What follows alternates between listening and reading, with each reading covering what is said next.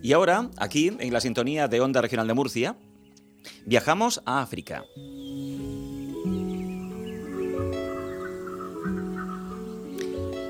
Un continente propicio para historias, un continente exótico y un continente propicio para desarrollar un relato como este que nos propone Gonzalo Giner, que es un autor al que queremos mucho aquí en Onda Regional de Murcia, que hemos leído con muchísimo placer y que desde luego ha alcanzado una cumbre con esta novela que presentamos ahora y que se llama La Bruma Verde.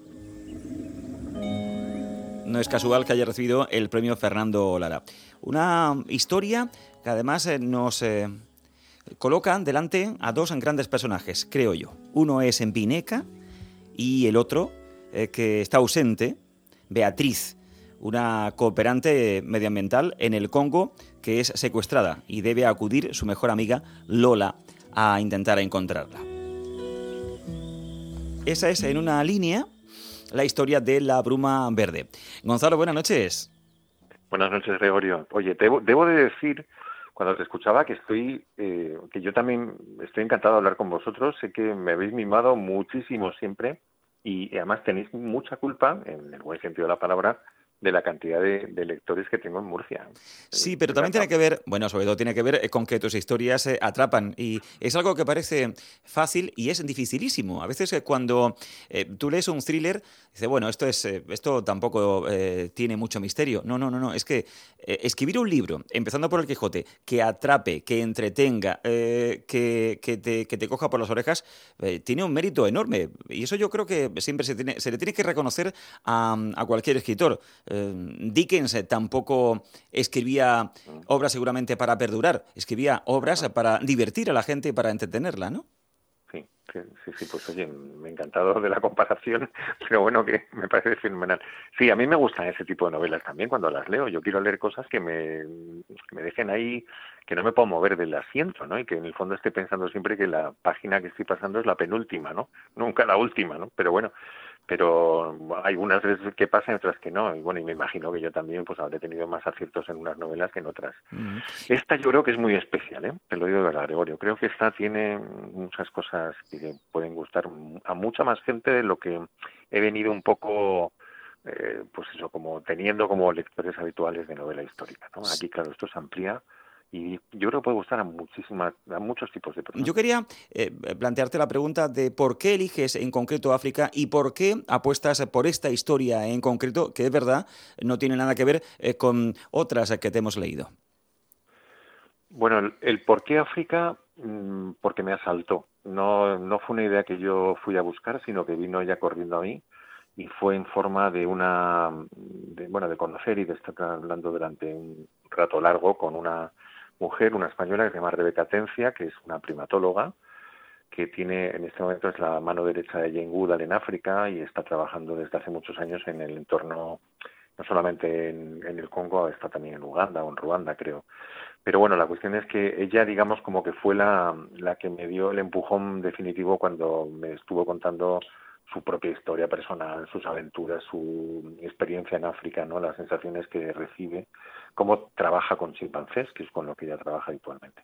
Bueno, pues todo eso está ahí. Pero es verdad que antes yo había leído, porque me encantaba este tema, ¿no? Hace ya bastantes más años, las biografías de dos primatólogas, que es Diane Fossey, que es la de la famosa de Gorilas en la Niebla, y también de Jane Goodall, que es, bueno, la acabo de citar. Eh, unas y otras, pues son auténticas mujeres apasionadas sobre la contemplación y el estudio de los primates en, libertad, en plena naturaleza.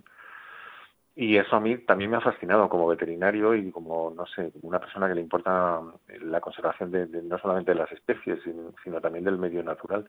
Así es que se juntó un poco todo eso. Y cuando ya digo, eh, me contaba cosas esta mujer, dije, bueno, yo tengo que contar una historia, no, no la suya, sino contar una historia que tenga como protagonista a una mujer de allí, eh, no una occidental que nos cuenta cómo lo ven con sus ojos occidentales, sino yo quiero que sea una pequeña joven inocente y bueno que no ha conocido nada más que una pequeña aldea y su vida se, se basa solamente en lo que le rodea, no sé, a 10 kilómetros a la redonda, que nos cuente cómo viven ellos la selva, cómo viven la relación con los animales, que es para ellos el ser hijo de la selva, bueno, todo lo que implica esas leyendas que han escuchado y que nos las va a ir recordando poco a poco a lo largo de la novela. Y ese personaje, evidentemente, que es en Vineca. Cierto. Eh, yo, ella en la primera página ya su abuelo le dice en un acto de reflexión que ya es hija de la selva, tiene el color de la selva en su mirada porque es una, bueno, es una mujer de color, pero tiene los ojos de color verde, un verde pues intensa selva, ¿no? Color selva. Bueno, pues ella no solamente es hija de la selva, sino que le, vaticina que la selva siempre le va a proteger porque es, su elegida, ¿no? Y, le va a proteger de esa manera. En un momento determinado mm, va a haber un grupo de chimpancés eh, silvestres, salvajes, en condición normal de estar en, eh, viviendo en comunidad o en sociedad como ellos viven en medio de la selva y, y va a ser ahijada, digamos, de, uno, de una de ellas. Bueno, con lo cual ella inicialmente todo esto lo va a vivir con pánico, con terror, eh, porque no, no es nada normal, pero bueno, luego vamos viendo cómo evoluciona esa situación y cómo ella misma nos va a explicar todo, desde cuáles son las relaciones sociales que tienen entre ellos, cómo nidan, eh, por qué se mueven de un sitio a otro, porque cómo utilizan herramientas para comer o para aprovechar determinados mecanismos que favorecen el poder comer más que otros, cómo se envidian, eh, cómo hacen también comportamientos que pueden decir, no, pues esto parece más humano, pero es que son reales. O sea, todo lo que cuento de los chimpancés en este punto de la novela es todo verídico y, y real. Y de hecho, por poner un poco el dato, cuando terminé el manuscrito, antes de presentarlo al premio, se lo dejé leer a esta mujer, a Rebeca, es primatóloga, porque dije, oye, yo por más que he estudiado temas de primates ahora, no, no en mi carrera, pero ahora me he tenido que empollar un poquillo, pues le dije, a ver si me dio la pata. Y me corrigió algunas cosas, porque dijo, eso no lo haría nunca un chimpancé, pero bueno, algunas cosas las tuve que corregir.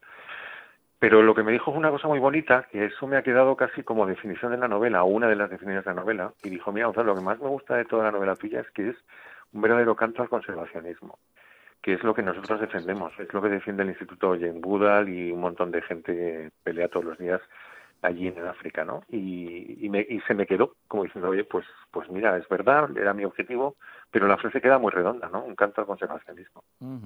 Y luego hay otro protagonista eh, que, fíjate, a mí me, ha encantado, porque además se encuentra con una África que desconoce, eh, es en concreto Lola, que va a buscar a Beatriz, que como digo ha sido secuestrada, y además que son amigas, pero son muy diferentes, eh, con trabajos muy distintos. Y Lola, que va de ejecutiva, tiene que volar a Kinshasa y además descubre, porque también esta es una novela de descubrimientos, Gonzalo, descubre a una Beatriz que ella no conocía.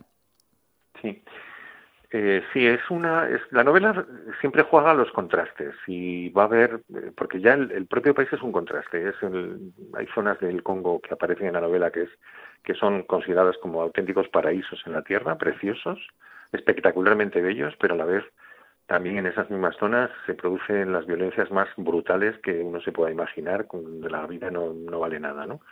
Y hay corrupción, en fin, de todo.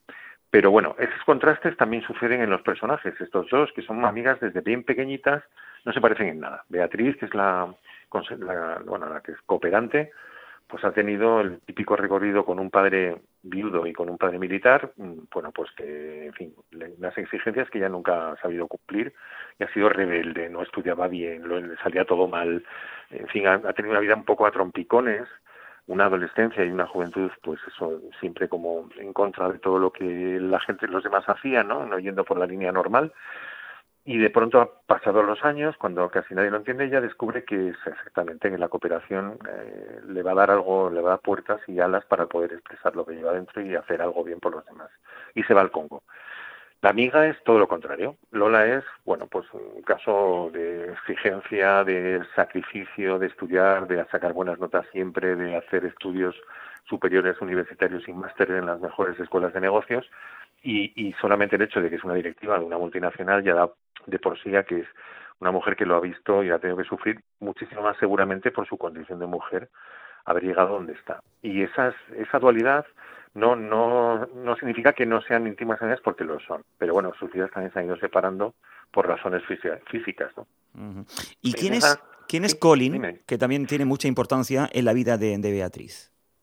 Pues Colin es un tercer cooperante, o un segundo cooperante, perdón, después de Beatriz, que va a ser el jefe de Beatriz, y es un inglés, eh, bueno, pues este yo creo que es más reconocible. Fíjate, a mí me costó menos dibujarlo en mi mente porque eh, me imaginaba pues un típico universitario que es muy, en fin, que siempre ha sido listo y ha hecho bien su trabajo y su carrera y sus investigaciones, pero luego muy torpe en otras cosas, ¿no? Muy muy torpe en el amor, muy torpe en las relaciones personales y que en un momento determinado tiene un fracaso sentimental muy potente y, bueno, pues prácticamente toma la decisión, pone la ropa en una maleta y se larga a África a ayudar.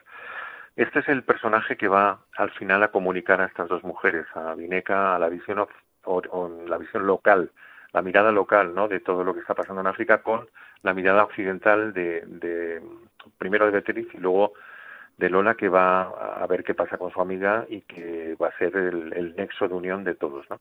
Y es un papel importantísimo en la novela porque él es el que va a trabajar y es, bueno, de hecho es, está trabajando en, preservación de medio ambiente y, en el estudio de unas cosas muy particulares que no, igual no es momento de entrar porque es un poquito más largo de explicar, que son las turberas. El que lo lea eh, le llamará la atención porque es una cosa que es muy bonita pero muy peligrosa también para el medio ambiente. O sea, es dentro de lo que es el medio natural un efecto, bueno, que puede ser peligroso, ¿eh? pero lo leerá la gente cuando lo vea.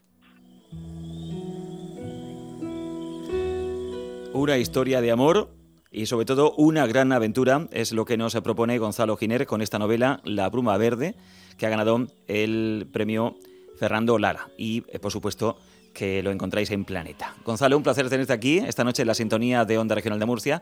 Felicidades y hasta la próxima oportunidad. Buenas noches, Gregorio, y un abrazo para todos tus oyentes y gracias una vez más por atenderme de forma tan amable.